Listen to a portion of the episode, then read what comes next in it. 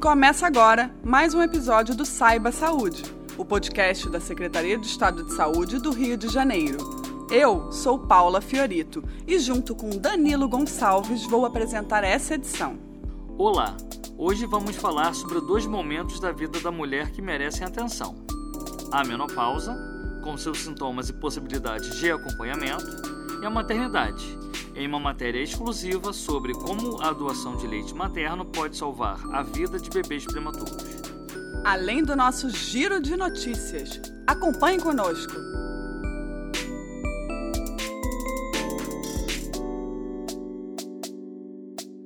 A menopausa é um período de transição perfeitamente natural na vida de toda mulher, mas que pode trazer mudanças significativas para o dia a dia. Você sabe o que de fato acontece no nosso corpo durante essa etapa da vida? Para falar sobre esse assunto, convidamos a Karen Demarca, médica e especialista em endocrinologia feminina do IED, o Instituto Estadual de Diabetes e Endocrinologia Luiz Capriglione. A menopausa é uma fase fisiológica. O que, que é isso? Todas as mulheres vão passar por essa etapa na vida. É uma fase em que os nossos hormônios principais estrogênio e progesterona sofrem uma queda, ou seja, nossos ovários param de produzir esses hormônios e junto com isso vem os tais e famosos sintomas da menopausa. Em geral, ela ocorre em média no mundo ao redor dos 51 anos, mas em alguns momentos ela pode chegar até antes dos 40. Existe aqueles casos da menopausa antecipada entre 40 e 45 anos e a partir de 45 até mais ou menos os 58 anos seria uma faixa mais é, da nossa normalidade. Quais são os sintomas da menopausa? A gente pode começar a sentir aqueles famosos calores. Podem ser os calores noturnos, suores noturnos, ou aqueles calores fugazes, que ao longo do dia, de repente, vem um calor predominante na parte mais da cabeça, ele vem de baixo para cima e ele passa rápido tipo 15 minutos, 10 minutos. Às vezes pode ser seguido de uma sensação até de frio. A mulher também pode notar ressecamento da pele, fragilidade das unhas, artralgia, ou seja, dores articulares, ressecamento vaginal, diminuição da libido, piora da memória, às vezes é uma, uma labilidade emocional, né, uma predisposição maior a sintomas de ansiedade, depressão e até mesmo uma mudança no padrão do corpo. Ela passa a adquirir mais gordura na região da cintura, do abdômen e pode também ter uma piora no seu controle do colesterol.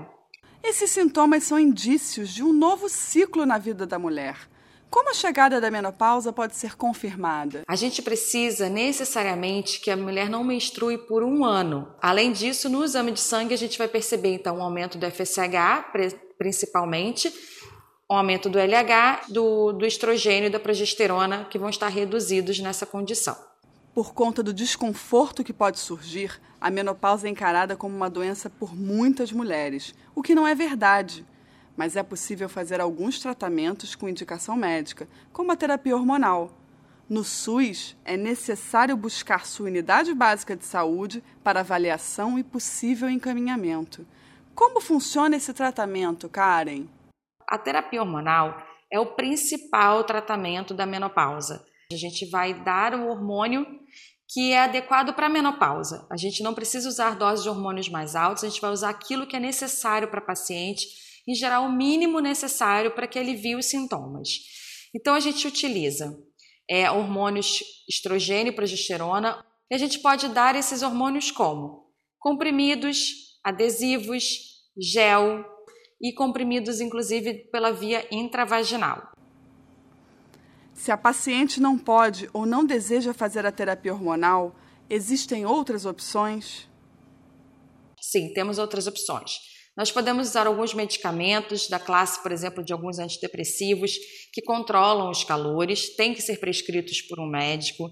A gente pode instituir o uso de cremes vaginais e hidratantes vaginais para melhorar a lubrificação. E, sobretudo, reforçar a importância do ritmo de vida, né, da melhora da qualidade de vida. Então, melhora da alimentação.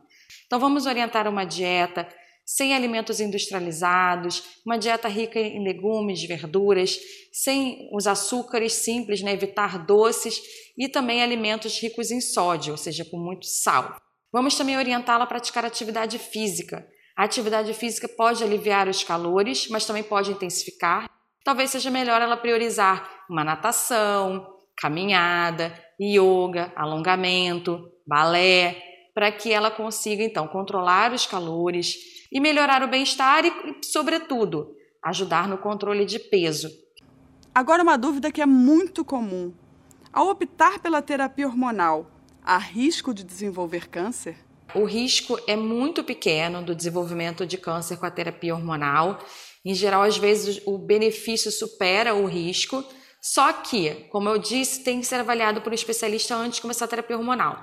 Porque se você já teve um câncer de útero, de ovário ou de mama, ou você tem a mãe ou uma irmã que teve é, um tipo de câncer dessa parte ginecológica, talvez seja contraindicado o uso da terapia hormonal. Cada mulher vai viver a menopausa de uma maneira única, mas a recomendação é a mesma para todas. Qualquer que seja a estratégia escolhida, o acompanhamento médico deve ser regular para garantir a qualidade de vida. Você já pensou em ser uma doadora de leite materno? Sabe como funciona? Quais são os pré-requisitos para colocar em prática esse ato que pode salvar a vida de um bebê prematuro? De acordo com a pediatra Luciana Bragatini Prata, do Banco de Leite do Hospital Estadual Adão Pereira Nunes, fazer parte do banco de leite humano é muito mais fácil do que se imagina. Os pré-requisitos para ser doadora do banco de leite são poucos, né? Ela precisa ter um bebê que está amamentando, esse bebê tem que estar tá evoluindo bem, de peso, né, de crescimento e tudo mais, tem que estar tá desenvolvendo bem, e ela vai doar o que sobra, né? Não tem uma quantidade mínima para doar. Qualquer quantidade é bem-vinda, né? Porque a gente às vezes tem bebê na UTI que ele precisa tomar por dia só 12 ml. Então, qualquer quantidade que a doadora quer doar, tenha para doar, é bem-vinda. Ela só precisa ser saudável. E para as mamães que por algum motivo não podem ir até a unidade de saúde fazer a doação, a coleta pode ser feita em casa. A gente tem um carro que foi doado e a gente pega esse carro, vai até a casa da doadora a partir do momento que ela entra em contato com a gente. A médica também explica os procedimentos pelos quais as mamães precisam passar para se tornarem doadoras de leite. A partir do momento que ela é, se dispõe a doar, ela tem que ter uns exames de rastreio que a gente faz, que é para diminuir a chance, né, de não ter nenhuma chance, na verdade, de, do leite dela passar alguma doença para esse bebê que vai receber. Então ela vai ser avaliada com exames físicos, né? A gente vai ver se ela é saudável e tudo mais. A gente vai fazer exame de sangue, que muitas vezes a gente usa o exame do pré-natal, né? HIV, sífilis, é, citomegalovírus. A gente vai avaliar se ela tem condição de doar um leite bom, né? Então a gente pega esse leite, pasteuriza esse leite e passa para o bebê. E se você está se perguntando qual é a diferença do leite materno para as fórmulas infantis, saiba que o leite materno é muito mais do que um simples alimento. Ele é também um fator de prevenção fundamental para garantir a imunidade e as defesas do organismo do bebê prematuro. O bebê prematuro, ele, como ele não tem defesa e ele vai para um lugar que é o UTI neonatal, ele vai receber muitas é, chances de se infeccionar, muitas chances de ter problema, né? Então ele pode ter problema de, de, de infecção sanguínea, ele pode ter meningite, ele pode ter alteração na parte é, gastrointestinal, pode dar enterocolite, pode ter diarreia, pode ter tudo isso. E o leite humano, quando doado, ele vai ser pasteurizado, ele vai ser manipulado para poder ter uma proteção para esse bebê maior do que a proteção da fórmula. Então, os, os bancos de leite surgiram para poder dar a possibilidade do bebê que não tem a capacidade de sugar o seio materno, porque nasceu muito prematuro, que não tem maturidade para sugar, respirar e engolir ao mesmo tempo, ter a possibilidade de ter uma defesa através do leite humano doado de outras mães. E para doar, é preciso fazer uma alimentação especial? O ideal é que ela se alimente bem, né? Mas se por acaso for uma mãe que não está muito bem nutrida, o leite não vai, sem, não vai interferir na qualidade do leite, né? Então não precisa comer nada além, não precisa é, beber nada além, né? Que o leite dela tem uma qualidade nutricional, uma qualidade imunobiológica, né? De proteção de imunidade igual a qualquer uma. Tamires de Lima, mãe do pequeno Hélio, de oito meses, é doadora de leite materno. Ela reforça que é simples fazer parte desta corrente. As pessoas costumam achar que você precisa ter uma condição especial para doar leite. Você precisa produzir muito mais do que seu neném mama. Só que durante os primeiros três meses, por exemplo, a esmagadora maioria das mulheres produz mais leite do que o neném mama. O neném ele nasce com a capacidade de estômago de 5 ml. Então, assim, ele não vai mamar 100 ml que sai do seu peito. Isso você pode guardar, pode doar. Diante de todas essas informações, Luciana deixa o apelo. A gente quer convidar as pessoas, né, as mães que estão amamentando, para virem doar o leite aqui. A gente tem um disco de amamentação para resolver os problemas que a gente consegue só através de orientação, resolver pelo telefone, né? O disco de amamentação é 36750910 e a gente tem atendimento 24 horas. Então, tá com algum problema em casa, pode entrar em contato com a gente e a gente vai orientar. Se for uma coisa simples, a gente consegue orientar até pelo próprio telefone. O leite ele vai durar aproximadamente 15 dias né, no freezer de casa.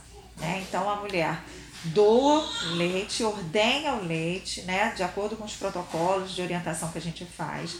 Ela congela esse leite e esse leite do dia da ordenha até 15 dias ele tem uma viabilidade para gente, ele funciona para gente, ele tem uma, uma validade.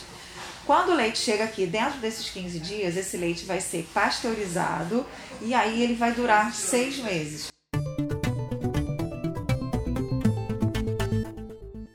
Agora, vamos ao nosso giro de notícias, trazendo as novidades sobre a saúde no estado do Rio de Janeiro. Dezembro começou com o Dia Mundial de Combate à AIDS. E a Gerência de Infecções Sexualmente Transmissíveis, HIV e hepatites virais da Secretaria de Estado de Saúde tem uma novidade. É o aplicativo Sexualidade Sem Caô, desenvolvido em parceria com a Unesco e o Instituto Nacional de Infectologia Evandro Chagas, da Fiocruz. O aplicativo já está disponível para Android e em breve estará também para dispositivos iOS. A ferramenta oferece interações variadas sobre o tema da saúde sexual. Uma delas é um quiz para avaliar a saúde sexual do usuário ou usuária, além do fato ou fake, um jogo para medir seus conhecimentos sobre o assunto.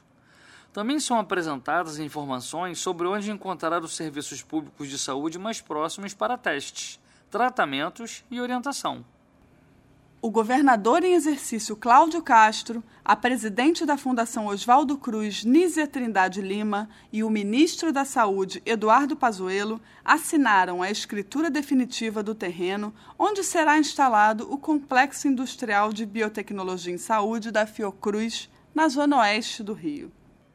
O espaço, cedido pela Companhia de Desenvolvimento Industrial do Estado do Rio de Janeiro, receberá a maior fábrica de vacinas da América Latina, que irá aumentar em quatro vezes a produção anual de frascos de imunizantes e biofármacos da Fiocruz. Serão nove prédios englobando setores de processamento, embalagem, armazenamento, centrais de tratamento de resíduos e efluentes e de controle de garantia de qualidade. No local serão produzidas todas as vacinas da Fiocruz. A previsão é que a fábrica esteja pronta em 2023. Estamos chegando ao final de mais um episódio do Saiba Saúde. Acompanhe nossas redes sociais, arroba saúdegovrj, para ficar sempre por dentro das novidades da saúde do estado do Rio de Janeiro. Estamos no Facebook, Instagram, Twitter e YouTube. E obrigada pela audiência.